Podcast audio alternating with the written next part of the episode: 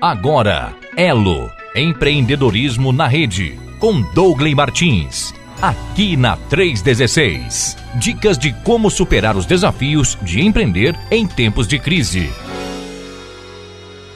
E hoje, terça-feira, é dia do nosso Elo, movimento Elo, né? Empreendedorismo conectado com meu amigo Dongley Martins, que acontece toda terça-feira por aqui. Hoje não é diferente, Dongley, diretamente lá de Curitiba, acredito que. Não, pelo, pelo, pelo cenário aqui é Curitiba. O cenário.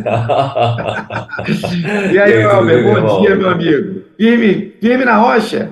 Firme na rocha, estamos aqui é, mas essa terça-feira e por aí, como é que tá Curitiba? Benção, rapaz. Aqui a promessa é que essa semana vai chover de novo, né? Sim. Então estamos aqui, mas a temperatura já está bem melhor do ponto de vista do, dos amantes do calor, né? Hoje já 24, 25 graus, já é uma maravilha, né? Para quem, quem quer fugir um pouquinho do frio curitibano, já começou a esquentar. Mas pelo, pela cara do céu de hoje aqui, uh, Welber, realmente as previsões vão se concretizar. Então, daqui para pouco, chuva aí para todo o povo de Curitiba. Muito é, bem. Parece é, que vem. Curitiba é, é, é curitibano mesmo, né? Curitibano. Quem nasce em Curitiba é curitibano. Curitibano não tem nenhuma uma outra pegadinha. Não, tem as não. piadas, mas isso deixamos para depois, né? Ah, tá. tá certo. É que a, não, é, aqui o, o é. quem nasce. No, você tem, tem no norte do Paraná, aí já falando de estado, não só da capital. Uhum. Mas quem nasce no norte do Paraná tem uma brincadeira que é o pé vermelho, né? Ah, Por conta da, da, terra, né? Da, dessa região que é mais agrícola e a terra, o barro vermelho. Então, o pessoal brinca que quem nasce no norte é pé vermelho, mas em Curitiba é.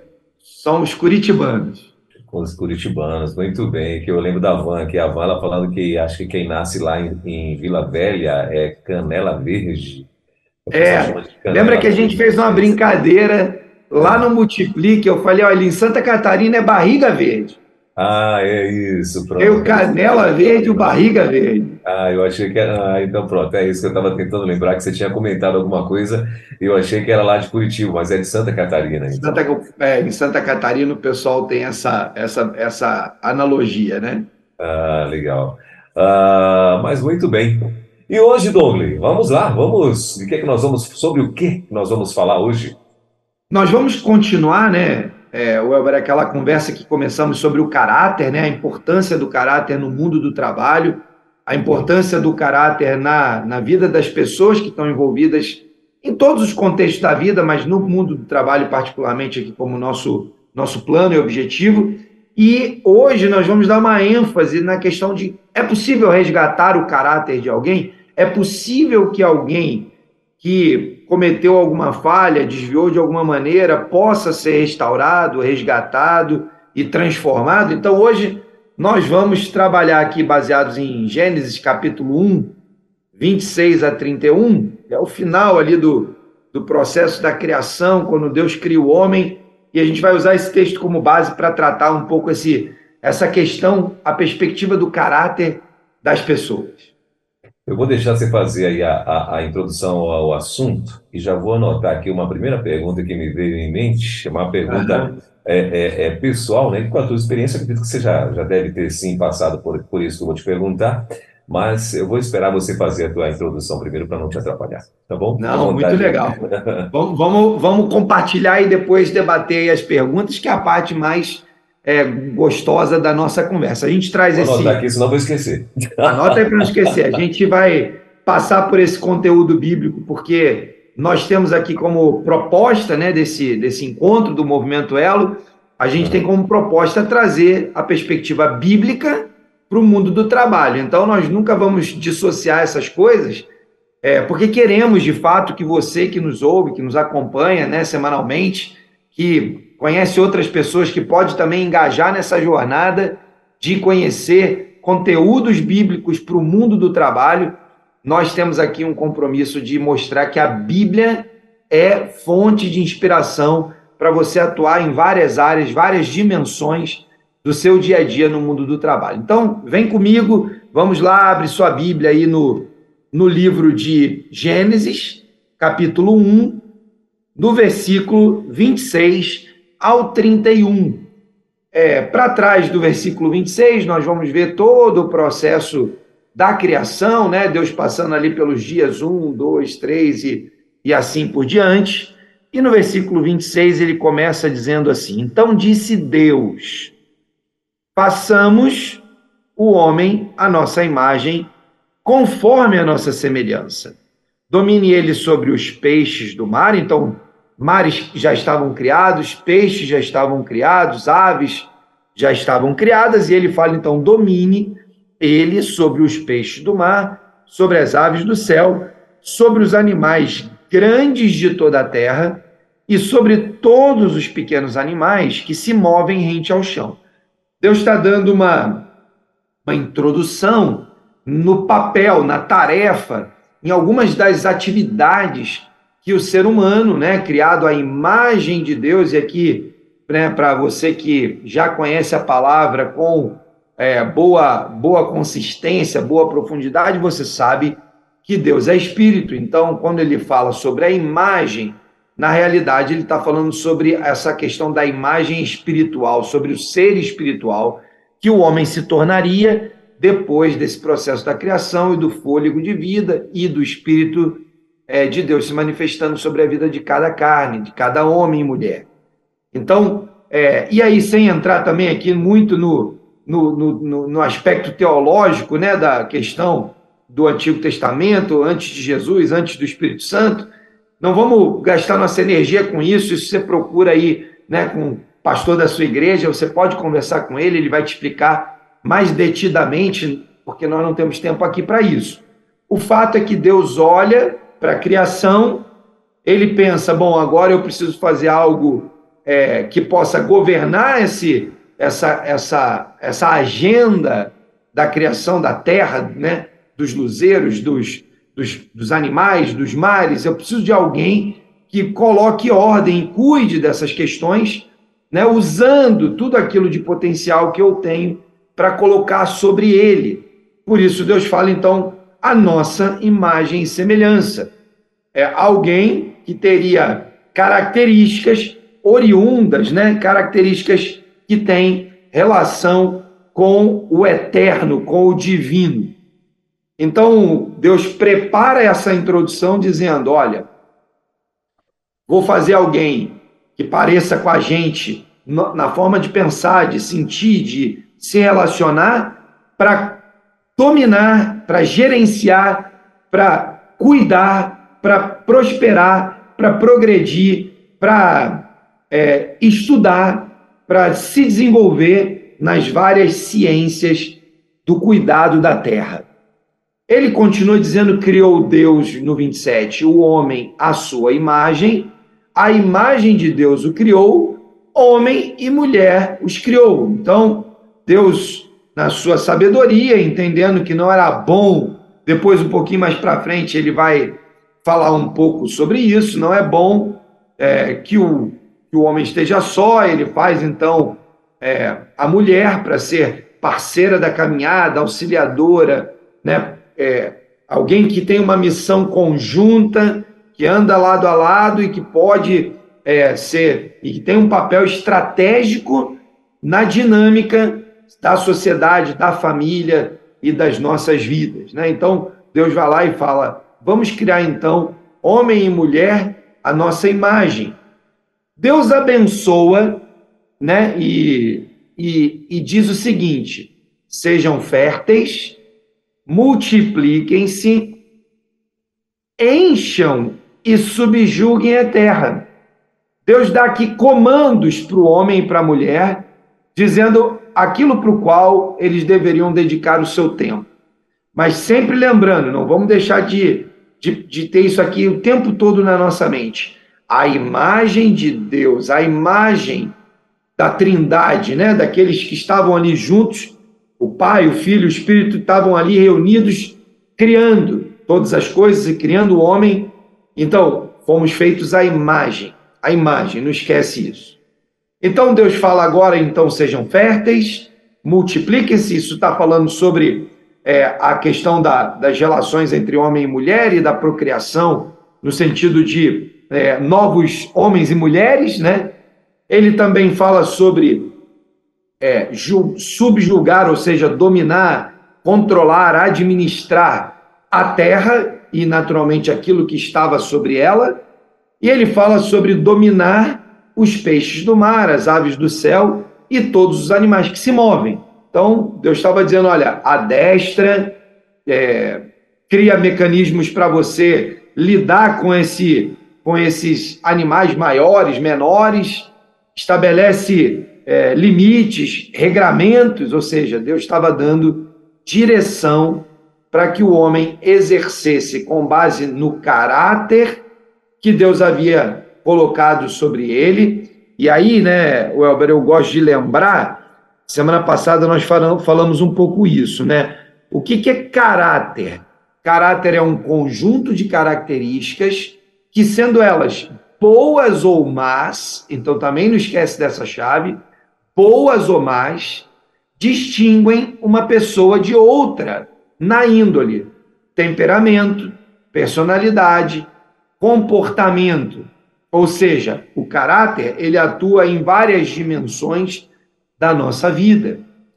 De modo que, quando nós voltamos a olhar para a criação e percebemos né, o cuidado de Deus ao criar o homem à sua imagem e semelhança, ao criar o homem com características que ele mesmo dotou para subjugar a terra, administrar e dominar os animais, as aves, os répteis, todo, toda a criação, que Deus havia feito até ali. Então, nós precisamos tentar imaginar, né, lendo esse texto, que ao receber o caráter de Deus, nós nos parecemos com ele e por isso temos as habilidades para executar as tarefas que ele nos estabelece. Ele continua dizendo no versículo 29: Disse Deus: Eis que lhes dou todas as plantas que nascem em toda a terra. Não tinha uma ou outra, mas todas as plantas que nascem é, em toda a terra e produzem sementes. Então, opa, são todas as plantas que estão, né, que nascem na terra, mas que produzem semente. E todas as árvores que dão frutos com semente. Elas servirão de alimento para você. Então, Deus está dando aqui uma, uma série de, de é, de, de, de diretrizes e está dizendo: olha, essas que produzem semente, essas que produzem frutas, use para o seu alimento. Ou seja, Deus está dizendo qual é a regra para ser utilizada na relação, seja com os animais, seja com as plantas. Ele vai dando ali algumas características que devem ser observadas, né? Ele continua no 30 dizendo: E dou todos os vegetais como alimento a tudo que tem em si fôlego de vida. Ou seja, naquele momento, né, aqui até tem uma brincadeira né, com o pessoal que gosta dessa cultura vegana, né, que prefere se alimentar sem as proteínas animais. É, algumas dessas pessoas que são cristãs falam: olha, isso aqui é o princípio, né, é a tese de que Deus criou o mundo vegano, né? Então, a gente depois dá risada sobre isso, mas é uma, é uma brincadeira que eu faço com o pessoal, pessoas que eu conheço que adotam esse tipo de comportamento, né, de sistema alimentar. Eles falam: olha, eu dou os vegetais como alimento a tudo que tem em si fôlego de vida, a todos os grandes animais da terra a todas as aves do céu, a todas as criaturas que se movem rente ao chão, e assim foi. E esse versículo ele é muito curioso, interessante, porque teoricamente, com base nele, os leões não comiam pessoas, né? Era uma época boa, dava para andar, fazer um safari, se divertir um pouquinho, né? Porque os animais aparentemente comiam vegetais, né? Então aí começa uma, uma, uma linha né, de pensamento. É, eu, eu não estou nesse grupo, né? pessoalmente eu tenho é, escolhido uma, uma dieta com proteínas, então não estou nesse grupo, mas já escutei várias vezes essa, essa é, afirmação, essa piada de alguns amigos que preferem a alimentação só de vegetais, né? os, os veganos é, não, não radicais, ou aqueles que não estão é, perdendo o foco da, da, da alimentação propriamente dita. Né? E o versículo 31 diz assim: E Deus viu tudo quanto havia feito, e tudo havia ficado muito bom. E, e, é interessante você olhar o versículo 31 comparado contra o fim de cada dia daquela etapa da criação de cada uma das coisas criadas. Porque no final, a, a Bíblia relata que Deus dizia: olha, e viu que era bom. Deus cria coisas boas. Quando ele termina o processo de criação do homem, e ele então estabelece essa, essa é, autoridade para o homem dominar, é, cultivar, cuidar, dar nomes e fazer todas essas coisas, ele olha e fala: puxa, foi muito bom, foi um pouco melhor do que bom. Essa é a coroa da criação, né? Daí vem nossa ideia de coroa da criação quando vemos a criação completa. E aí nós vamos ver também, nesse processo, que toda a humanidade é criada para parecer com Deus. Deus cria todas as coisas e, e, e, coloca debaixo né, do domínio, da direção, da, da liderança do homem e da mulher. É, e ele faz isso para que, que a humanidade se pareça com ele. Deus tinha o sonho é, de que a humanidade, do ponto de vista do caráter, se parecesse com Deus. O homem não foi feito para ser o que ele é hoje. Foi o homem que escolheu, por decisão própria, desobedecer a Deus alguns dias depois de haver sido criado para ser semelhante a Deus e ter o caráter de Deus. Ah, aqui é importante a gente trazer à nossa memória é, o processo fundamental da criação. Deus nos criou para parecer com Ele e não para sermos como somos hoje, que somos distantes de Deus, separados de Deus, vivemos com um caráter é, é, do pecado e não com o caráter de Deus. E por isso, né, Deus tem um plano durante toda a história da humanidade, culminando com a vinda de Jesus para salvar a humanidade, para nos alcançar a mim e a você é, e devolver a nós a possibilidade de vivermos uma vida segundo o caráter de Deus. Isso deveria é, nos mobilizar para anunciar a Jesus Cristo para todos os homens e mulheres que a gente tiver contato. E aqui, particularmente, eu falo é, para você que está no mundo do trabalho. Você tem o privilégio de viver, às vezes, cinco, seis, sete dias por semana com pessoas convivendo no ambiente de trabalho, aonde essas pessoas, em grande maioria, em sua grande maioria, não refletem o caráter de Cristo. E nós fomos chamados, após a queda, após o pecado, para resgatarmos o caráter de Cristo na nossa vida.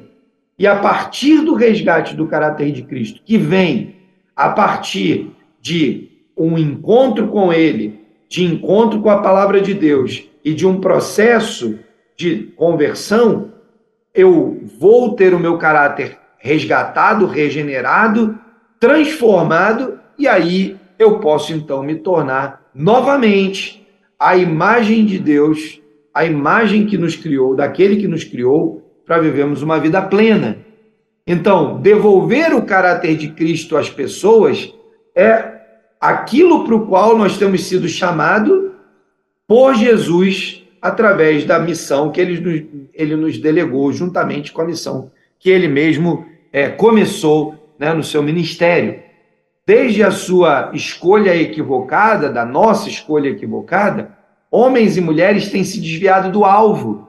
E nós fomos chamados e vocacionados por Deus nos nossos negócios, no nosso ambiente de trabalho, para anunciar essa reconciliação com Jesus. Então, você é chamado a trabalhar por isso. Todos os seus colaboradores dependem da sua atitude. e da forma como você vai assumir essa responsabilidade. Por quê? Porque você foi chamado nesse tempo a ser um empresário, um profissional liberal, ou mesmo um executivo que pastoreia as ovelhas perdidas que Deus arrebanhou e colocou juntas, às vezes naquela empresa, naquele lugar onde você trabalha. Ou seja, mão de obra. Quando a gente olha para as pessoas e pensa, não, mão de obra, né? É, você talvez esteja com um pensamento equivocado. Essa mão de obra, entre aspas, é a seara grande que o texto do Novo Testamento nos diz que tem poucos trabalhadores, poucos trabalhadores. O Senhor nos convocou e nos chamou para essa seara dentro dos nossos contextos de trabalho. Então, Elber, eu, eu, eu costumo pensar que o Senhor nos chamou, nos vocacionou para sermos empresários, empreendedores, intraempreendedores, e aonde quer que a gente esteja, a nossa vocação é para ajudar pessoas que estão andando para o lado oposto do caráter de Cristo a virarem os seus olhos e olharem para Cristo, e ao passarem por essa experiência, restabelecerem as suas relações com o Criador e restaurar, fazer um reset na sua mente, um reset no seu caráter, para que o caráter de Cristo seja implantado novamente e aquela pessoa possa ser alguém de fato a imagem e semelhança do Criador. De modo que eu concluo essa, essa parte da introdução, é, mais uma vez renovando ou reforçando aquilo que falei no último encontro, sobre a possibilidade de caráteres, caráteres transformados. Eu quero trazer aqui, para finalizar, um testemunho que eu vi domingo de manhã no culto, lá na igreja. Esse domingo tivemos o pessoal da, é, do Ministério da, é, da, da Capelania Prisional é, contando lá, né, compartilhando com a igreja algumas das histórias.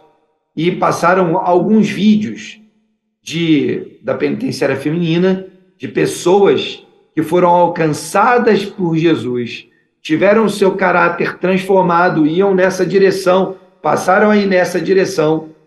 E, a, e por causa da transformação do seu caráter, hoje elas estão presas porque tem que pagar a pena pela pelo crime cometido, mas o testemunho delas é: apesar de presos, eu nunca fui tão livre, eu nunca tive uma vida tão é, segura e tão comprometida como eu tenho hoje, porque foram transformadas pelo caráter de Cristo. Então, se nós, como sociedade, reputamos aos, aos encarcerados talvez o lugar mais é, baixo do ponto de vista é, do caráter, e essa talvez seja esse talvez seja o modelo mental da maioria das pessoas, eu tenho uma palavra de estímulo e de ânimo para dar para você que é empresário, que é profissional, para que você eventualmente se junte aí, né, por exemplo, o ministério da capelania prisional dos batistas brasileiros é um ministério incrível. Então você pode se, se aproximar, você empresário, talvez possa ajudar a manter esse tipo de ministério que acontece aí na sua região, ou que você possa tomar conhecimento através é, de um missionário da Junta de Missões, ou mesmo entrando no site da Junta de Missões e conhecendo o ministério de capelania prisional. Eu, eu, eu tive o privilégio de escrever um livro de devocionais, Welber. É, são 365 devocionais, é, chama Perspectivas da Vida Cristã. E um dia, conversando com o pastor Luiz Carlos Magalhães, que é o líder do Ministério da Capelania Prisional dos Batistas Brasileiros, eu falei com ele: olha, cara, eu tenho esse. Eu não tenho talvez um chamado para esse ambiente, para ir ministrar lá, né? Já fui até lá alguma vez, é, mas eu tenho aqui esse material. Será que esse material pode ser bênção na vida das pessoas que estão ali dentro? Ele falou, cara, fantástico. Então, toda vez que eu imprimo uma, um lote novo dos, dos livros de devocionais, metade dos livros são doados para o Ministério de Capelania Prisional poder distribuir pelas cadeias no Brasil inteiro. Eu, eu, essa outra metade eu convido amigos empresários para a gente se juntar e imprimir as, aquelas unidades, normalmente de mil em mil, 500 vão para as unidades prisionais e 500 a gente distribui para as empresas, para aqueles que patrocinaram lá a impressão do livro. Então, é, é isso, nós podemos ver. E aí, quando você escuta o testemunho daquelas meninas que estão se preparando para serem batizadas, outras que já foram batizadas, que estão ministrando esses dias, ele contando que recebeu uma cartinha de uma jovem que foi discipulada na cadeia, que teve a sua conversão e já começou a colher os primeiros frutos de outras pessoas que ela está discipulando e transformando né, a vida daquela pessoa através da sua do seu discipulado, da sua vida, do seu caráter transformado. Bom, eu creio que há a possibilidade de transformar o caráter. E agora, é, indo pro, de volta para o mundo do trabalho, é possível que alguém que tem um comportamento inadequado, que cometeu um erro grave, possa ser transformado lá no seu ambiente de trabalho e talvez você não precise chegar ao ponto de mandar essa pessoa embora. Talvez seja o seu papel como líder investir na vida dessa pessoa, trabalhar com ela, porque essa essa essa digamos essa régua do caráter, às vezes a gente olha para aquelas coisas que são mais complexas e tem efeitos sociais mais graves, como o caso de alguém que roubou e foi preso. Mas e alguém que mente todo dia na sua empresa? E alguém que dá um, que dá um, um preço errado para o cliente, se aproveitando do cliente? E aquele outro alguém que desvia o material lá do seu estoque? Todos esses são desvios do caráter que precisam ser trabalhados, confrontados e corrigidos. E é nossa tarefa, como líderes em primeiro lugar, mas como cristãos, que cremos que o poder de Deus transforma a nossa vida, de investir na vida de pessoas para que elas tenham seu caráter transformado. Lá na sua empresa talvez tenha alguém que está traindo sua esposa e você ouviu essa história, ouviu essa informação e você pensa: ah, isso não é comigo, eu não tenho nada a ver com isso, é um problema pessoal daquela pessoa. Não, meu irmão, você tem tudo a ver com isso tudo a ver com isso, é seu papel ir lá e, usando o princípio de Mateus, confrontar o pecado. Confrontar o pecado, para que aquele que foi confrontado possa ter a oportunidade de confessar o seu pecado, se arrepender dele e deixá-lo. A Bíblia diz que aquele que confessa os seus pecados e os deixa, alcança a misericórdia. De modo que nós não podemos nos calar no mundo do trabalho, temos uma tremenda oportunidade. Muitas pessoas que não conhecem Jesus e que estão olhando para nós e muitas vezes, no seu silêncio, estão gritando por uma palavra de ajuste de rota, de correção do caráter, de conversão das suas vidas e no limite e no ponto ideal, arrependimento, confissão dos seus pecados e conversão da sua vida para viverem uma vida de submissão a Jesus Cristo. Nós não podemos nos negar e nem nos calar da responsabilidade que temos de ministrar na vida dessas pessoas. Então você tem a responsabilidade de atuar para transformar o caráter de alguém lá no seu contexto de trabalho. É isso, Elber. É, a gente pode né, ficar aqui, eu, eu posso dar pelo menos uns 50 exemplos passeando, né, andando nas empresas por onde eu tenho andado, onde eu sou conselheiro, onde eu tenho apoiado, eu tenho visto histórias todos os dias, todos os dias. É, nós queremos aproveitar o nosso tempo para responder as perguntas dos nossos ouvintes, né? E, e, e aquela que você já anotou aí. É, mas, assim, são histórias, tem efusões de histórias, né? História para todo lado, todo dia, de é, empresários comprometidos com é, influenciar a vida das pessoas ao ponto de transformar o caráter daquela pessoa. Então, é isso aí, meu irmão. Vamos, vamos avançar aí nas perguntas. Legal. Ó, é, se você também quiser fazer a tua pergunta, né, se você tiver aí alguma dúvida e alguma, né, em relação ao nosso assunto de hoje, que é o resgate de caráter, né, uh, de algum liderado teu e tal, enfim, se você quiser fazer a pergunta, 11 9 30 03 03 16, você pode mandar agora, né? E a gente vai estar aqui passando para o Dongley, ele vai estar respondendo para você.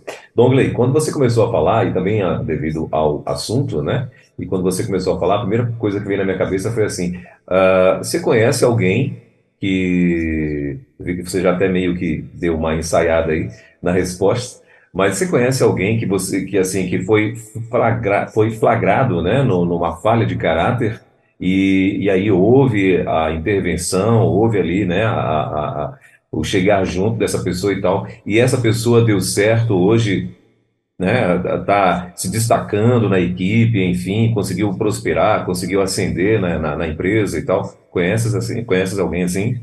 Eu, eu conheço vários exemplos, mas eu vou dar o mais recente que eu estou vivendo agora. Estou vivendo, ainda, ainda estamos vivendo. Eu sou conselheiro de uma empresa, não vou expor aqui o nome é, nem da pessoa, nem da uhum. empresa, para não criar nenhum tipo de, de desconforto, né? Mas eu sou conselheiro em uma empresa e dentro dessa empresa, é, três, três diretores dessa empresa se envolveram em um processo é, não conforme com a empresa, de fato não, não autorizado, contrário aos princípios e valores da empresa e oficialmente é, é, contrários àquilo que a empresa pratica. Essa empresa é uma empresa de, de sócios cristãos. Quando nós descobrimos o problema, nós preparamos uma equipe interna para fazer uma um, estudar o caso, é, um, tipo um comitê para estudar o, o, o acontecido, o episódio.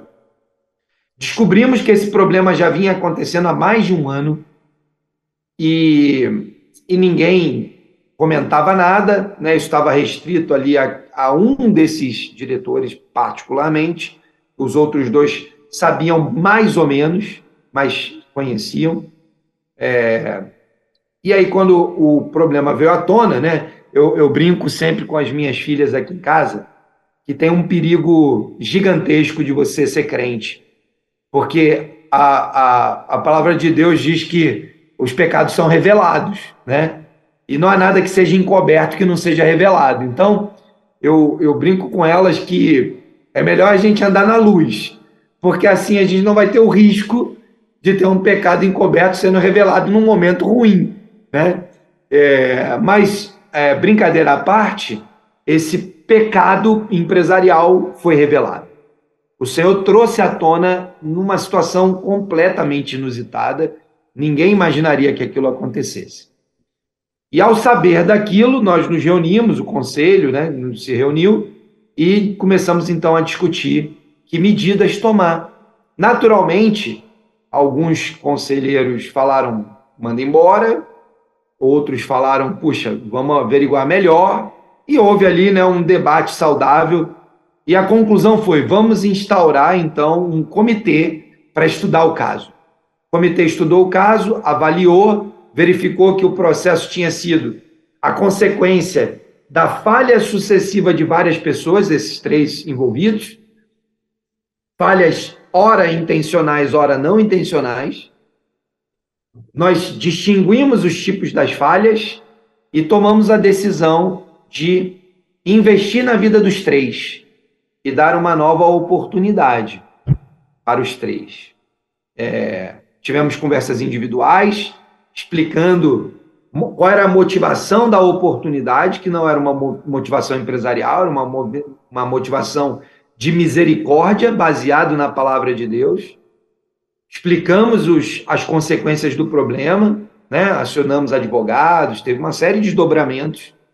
É, e no final desse período, isso já está rolando aí uns três, quatro meses, é, mais recentemente nós, é, nós, nós vimos três coisas importantes acontecendo. Uma delas é que não houve consequência empresarial, pelo menos até agora não vimos nenhuma consequência empresarial pelo, pelo efeito colateral desse problema.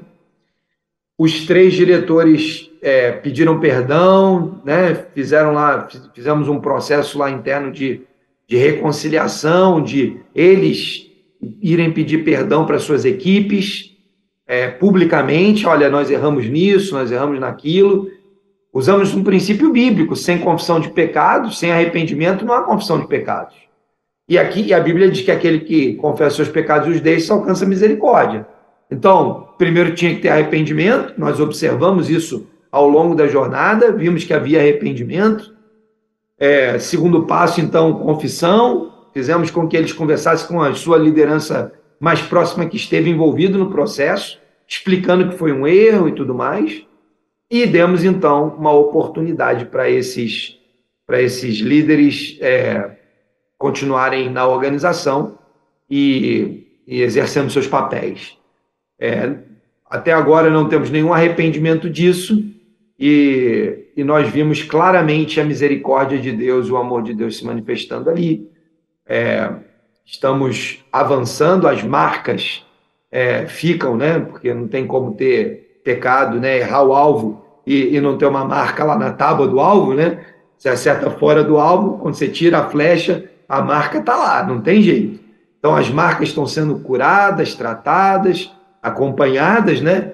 E naturalmente que uma empresa, é, quando vive esse tipo de experiência, precisa simultaneamente esse processo, instaurar um comitê, uma sindicância para avaliar, mas precisa atuar na correção dos processos.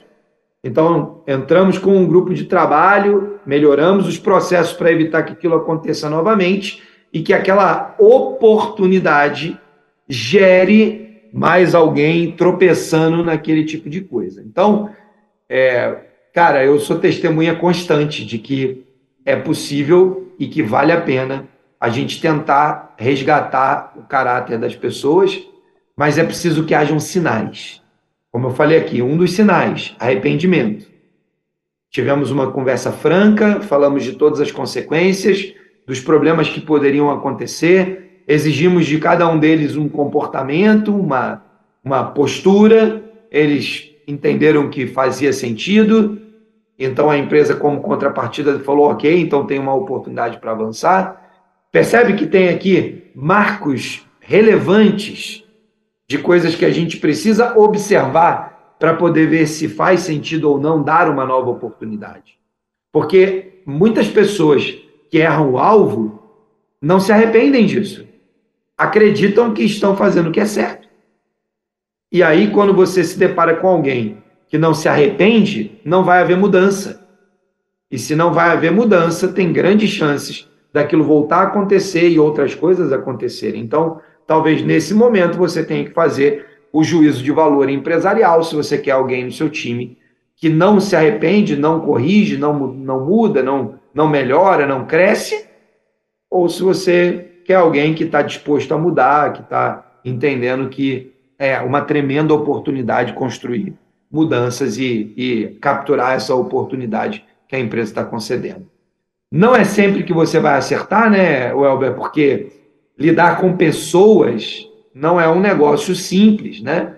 Vamos imaginar que Deus nos criou a sua imagem e semelhança e no meio, né, no meio não, no começo do caminho, é, o homem e a mulher escolheram tomar uma decisão contrária àquilo que Deus queria que eles ou esperava que eles fizessem. Então, no nosso dia a dia, é impossível você não lidar com é, circunstâncias em que, mesmo você querendo abençoar, é impossível, porque a pessoa não quer, porque a escolha dela é uma escolha contrária. Mas o que a gente não pode é não dar a escolha. Como líderes e como cristãos, nós não podemos deixar de dar a escolha. Nós recebemos uma oportunidade, nós estávamos, né, como, como o texto bíblico do Novo Testamento diz, nós estávamos mortos nos nossos delitos e pecados, nos nossos erros, no erro do alvo. E ainda assim, nós recebemos uma tremenda oportunidade. De modo que, se você entende que não há nada que não seja espiritual nessa vida, se, o, se você, como empreendedor, empresário, executivo, profissional liberal, se você entende que sua vida é uma vida integral e ela é integralmente espiritual, todo o tempo a gente está aqui sendo desafiado e chamado para dar uma oportunidade para alguém, a oportunidade da reconciliação. Nós fomos chamados para sermos agentes da reconciliação. Esse é o nosso chamado. E aí, tanto quanto possível, nós precisamos tentar. Agora, é óbvio, quando alguém não, não deseja, assim como muitos são chamados, poucos serão escolhidos, no mundo empresarial, muitas oportunidades serão dadas, nem todas serão aproveitadas. E aquelas que não forem aproveitadas no mundo do trabalho, o que significa aqueles que não foram escolhidos é aquele que não vai estar no seu time.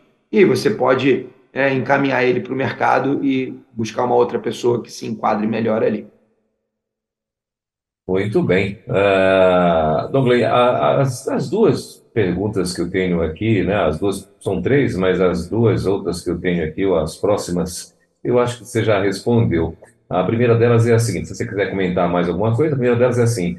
Uh, Douglas, você acredita na transformação do caráter de uma pessoa ou acredita a pessoa Deus colocou até aqui é, que pau que nasce torto não se endireita. Cara, isso, o diabo, o diabo é astuto demais, né, Elber? Ele, uhum o tempo todo ele está tentando criar uma mentira que pareça uma verdade. Foi assim no Éden e é assim até hoje. Né? Uma mentira travestida ou embrulhada numa aparência de verdade.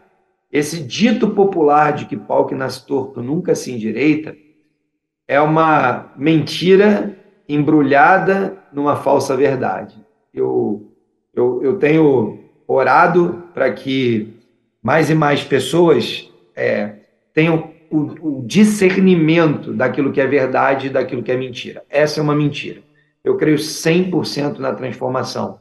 Mas, do mesmo jeito que Jesus nos chama para uma vida de relacionamento com Ele totalmente voluntária, na nossa, na nossa própria decisão, na nossa própria escolha, e, de novo, aqui não quero, né, não, é, não é um debate teológico né, sobre linhas doutrinárias sobre salvação, mas eu creio que você tem seu livre-arbítrio, sua escolha, né? E se você não escolher andar com Jesus, você vai, ao ser chamado, né? Ao ser chamado, se você não, não der ouvidos, né?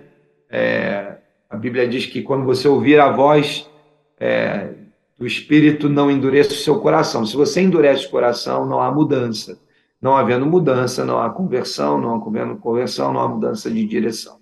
Então, a história do pau que nasce torto, para mim, é a mentira de Satanás tentando dizer para a gente, nem tente. E a verdade da palavra é: ofereça uma oportunidade. E essa pessoa poderá fazer suas escolhas. Ao escolher uma mudança, ela terá o apoio do Espírito Santo e da comunidade de fé, da liderança daqueles líderes. Ao não fazer essa escolha, ele vai andar né, acompanhado por Satanás e seus anjos, e assim, infelizmente, porque não tem três times, só tem dois. Então, ou é por Jesus ou é contra. Então, né, se for uma pragmática, é uma. Polaridade, né? É, essa polaridade existe. Polaridade. Desde, desde a queda, né?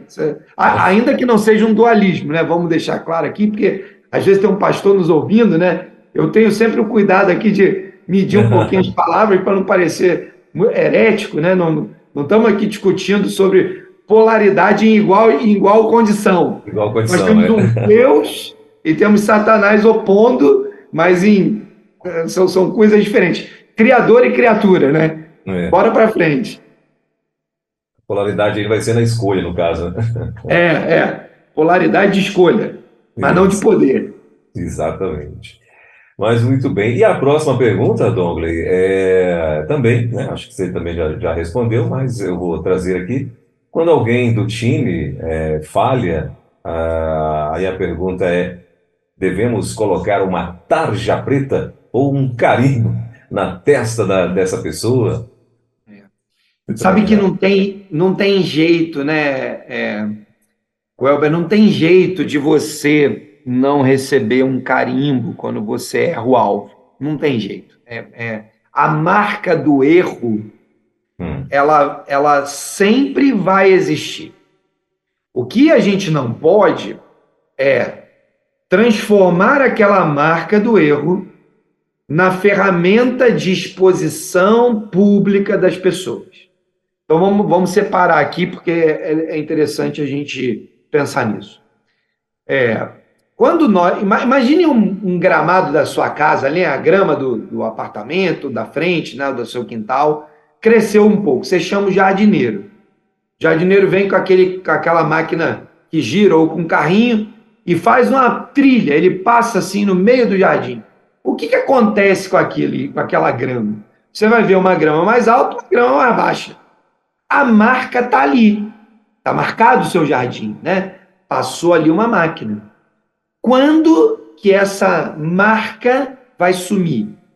Só no dia que aquela grama crescer de novo e você passar agora uma máquina em toda ela e aplanar toda a grama. Aí aquela marca vai sumindo. Na nossa vida, só tem um jeito de você é, tirar as marcas.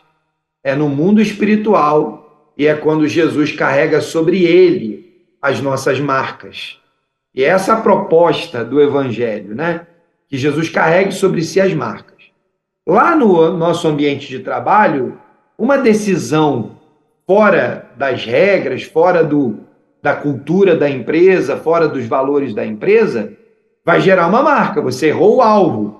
Então pode ser que você ganhe a marca do cara que não cumpre as normas. Quem colocou essa marca em si mesmo? Foram os outros ou fui eu mesmo? Quem colocou a marca de descumpridor da norma? Fui eu. Ao escolher descumprir uma norma, eu amarrei a faixa na testa. Não foi ninguém que botou isso lá. A empresa disse: a regra é A, a regra é B, a regra é C. Tem lá, né? O seu conjunto de, de normas e valores, cultura, a sua ideologia. E quando eu escolho algo diferente disso, eu amarrei na minha testa uma tarja. Bom, ao, ao vivermos o ambiente da coletividade empresarial, qual é o nosso papel como time? Se eu estou vendo que o cara está prestes a amarrar a tarja na testa, qual é o meu papel? Como amigo ou como líder? É chamar o cara e falar, amigão, você está prestes a amarrar uma tarja na sua testa.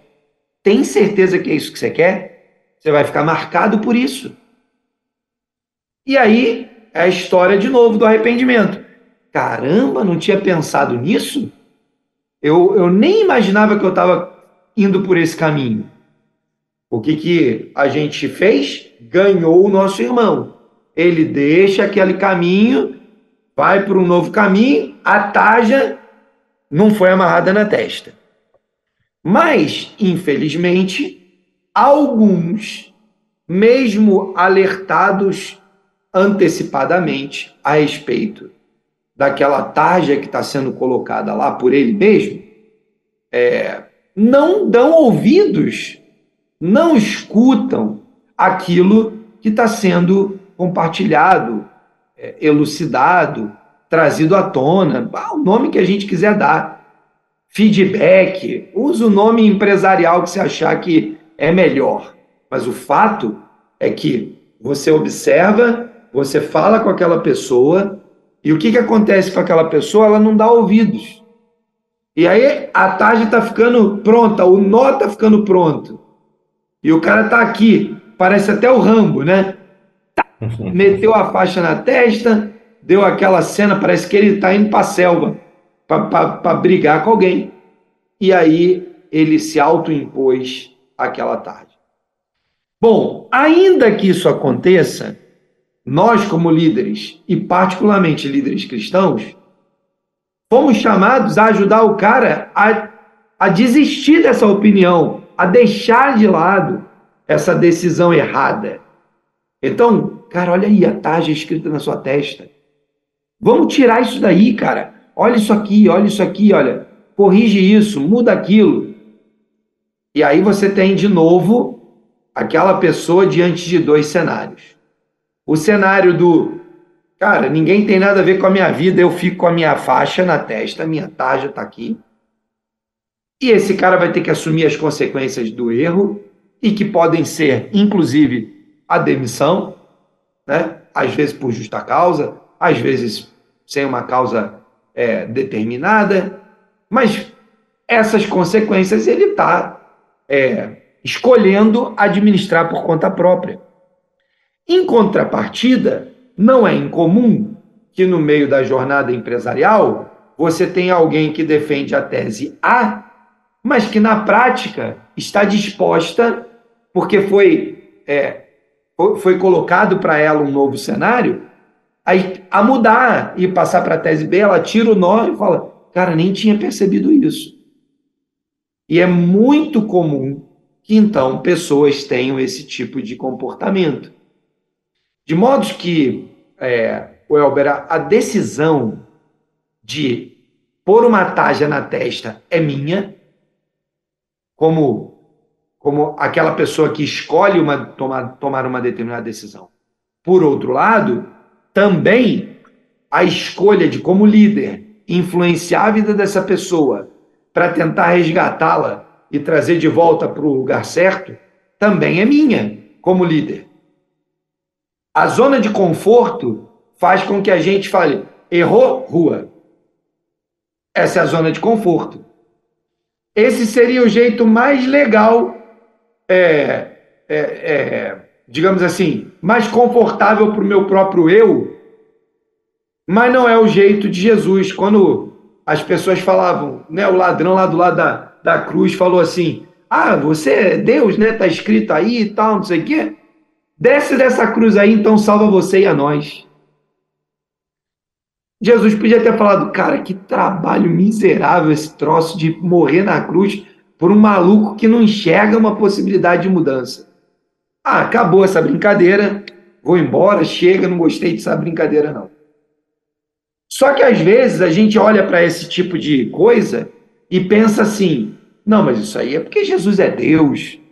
Não, meu irmão, Jesus era homem, 100% homem e 100% Deus. Aquela carne que estava pregada lá era carne de homem. Aqueles sofrimentos era de homem, igual eu e você. De modo que se você olha para lá e pensa que é Deus, você tira a dimensão da humanidade de Cristo e, e coloca sobre nós humanos uma impossibilidade de vencer determinadas coisas. Quando o que a palavra de Deus nos ensina é que nós devemos ir uma milha a mais, duas milhas a mais, 70 vezes 7. É isso. É isso que a Bíblia nos ensina. Agora, o outro lado da moeda, e aí eu, eu volto na fala lá de trás, é, como empresa, eu preciso enxergar se há de fato, sinais da mudança. Há arrependimento? Aquela pessoa reconhece a falha, reconhece o erro, percebe que não devia ter feito daquela maneira, ela caiu em si. Ok, primeiro passo. Depois eu preciso observar como é que está sendo a, a mudança, o comportamento, se ele está se apropriando daquela graça. Então, assim, a gente precisa ser muito cuidadoso para, de um lado, não ser aquele líder cristão boboca que engole tudo e porque teoricamente eu estou cuidando de pessoas, e do outro lado, eu não posso ser aquele líder ignorante, radical, que fala errou fora, porque daí eu não estou exercendo misericórdia de Deus.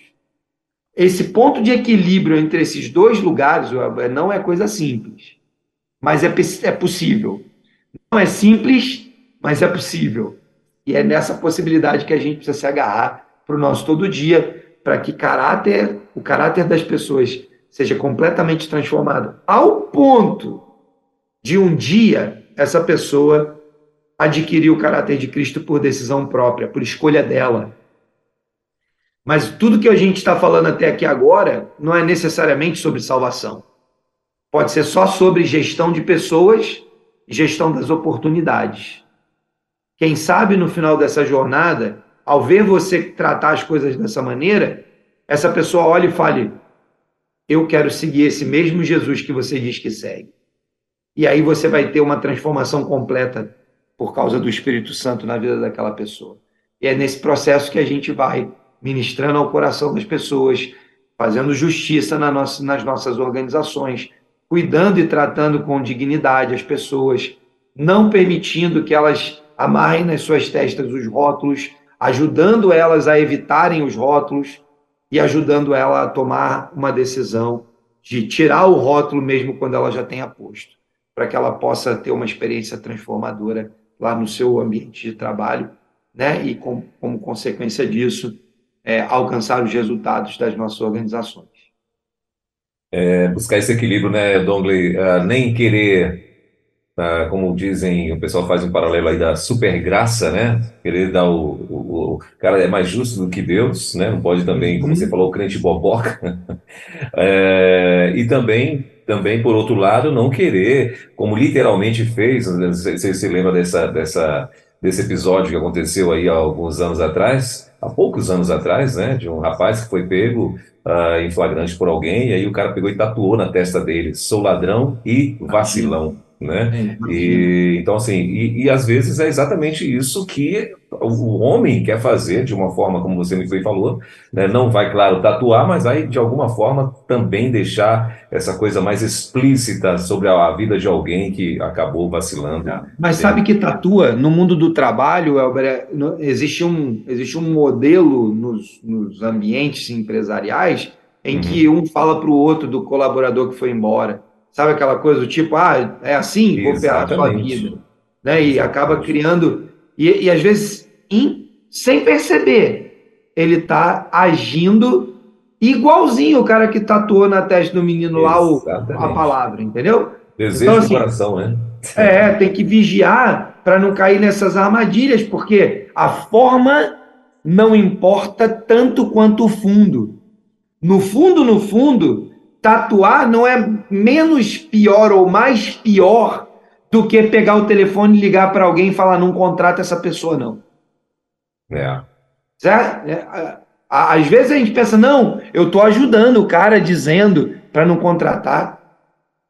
Não tô, entendeu? A, a, a, dinâmica precisa ser muito cuidadosa. Porque às vezes a gente traveste um ato cruel de santidade. E aí Sim. o problema é tão grave quanto, né? Sim. Dongley, e a última pergunta, é, só mesmo para você frisar, porque também eu acho que você já respondeu. Uh, tá assim, devo ter compaixão ou ter uma tratativa mais firme com quem é displicente e mal intencionado na empresa ou na equipe? Legal.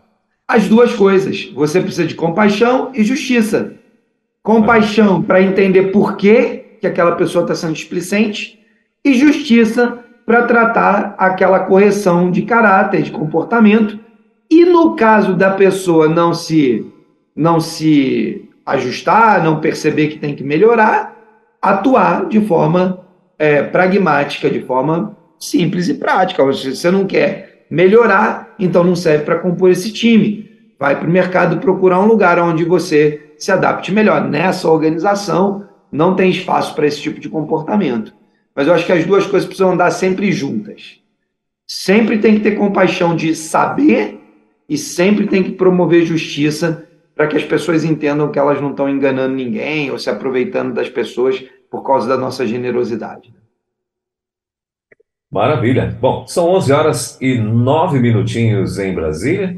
Uh, estamos hoje com o nosso querido Dongle Martins, como toda terça-feira, aqui no Elo Empreendedorismo Conectado e hoje o assunto que estamos conversando aqui é trabalhe o resgate do caráter. Né? E, e muito bom, as pessoas, tem alguma, alguns queridos que estão, é, não fizeram perguntas, mas fizeram comentários, né? dizendo que o programa está muito bacana, a nossa querida Mirani mesmo aqui, ela está dizendo assim, essa entrevista de hoje é bênção de Deus, né? Porque é, Dongley está falando sobre empresários, sobre equipes, sobre funcionários, sobre... mas tenho certeza que também está falando é, ali paralelamente com muitas pessoas, né, talvez, que está aí se identificando, né, que ou foi vítima ou de repente uhum. foi alguém que acabou ultrapassando e não fez, não agiu de uma maneira certa, né, e, enfim.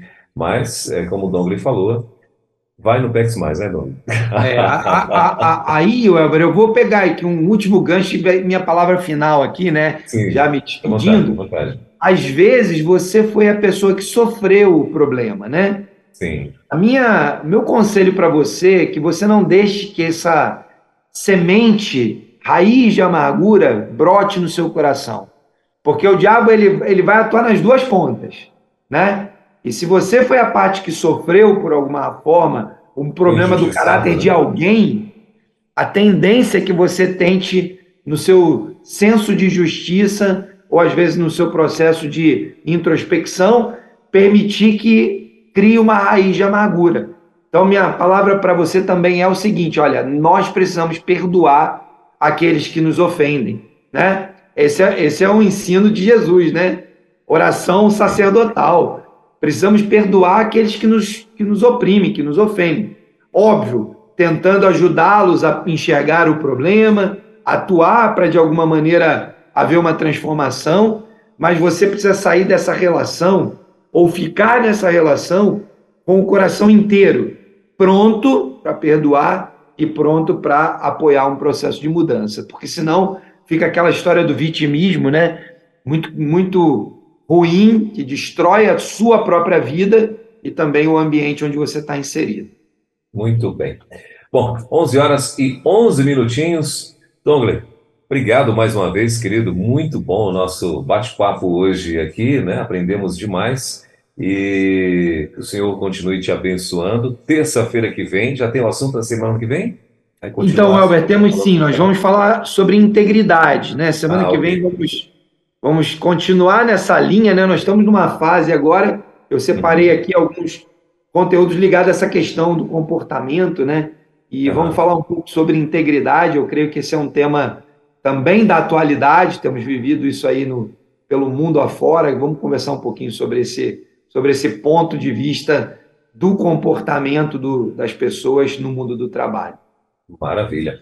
Então, terça-feira que vem, estaremos de volta, permitindo Deus, a partir das 10 da manhã, com mais um Movimento Elo Empreendedorismo Conectado com Dongle Martins, aqui na Rede 316, ao vivo, se Deus quiser. Dongle, obrigado, querido. Boa semana para você. Deus continue te abençoando e até terça que vem. Amém, meu amigo. Semana abençoada aí para você, para todo mundo que nos ouve, pelo Brasil, pelo mundo afora aí.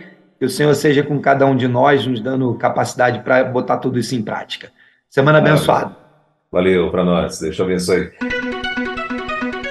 Elo Empreendedorismo na Rede com Douglas Martins. Baixe agora os podcasts em nossa plataforma rede316.com.br. Dicas de como superar os desafios de empreender em tempos de crise.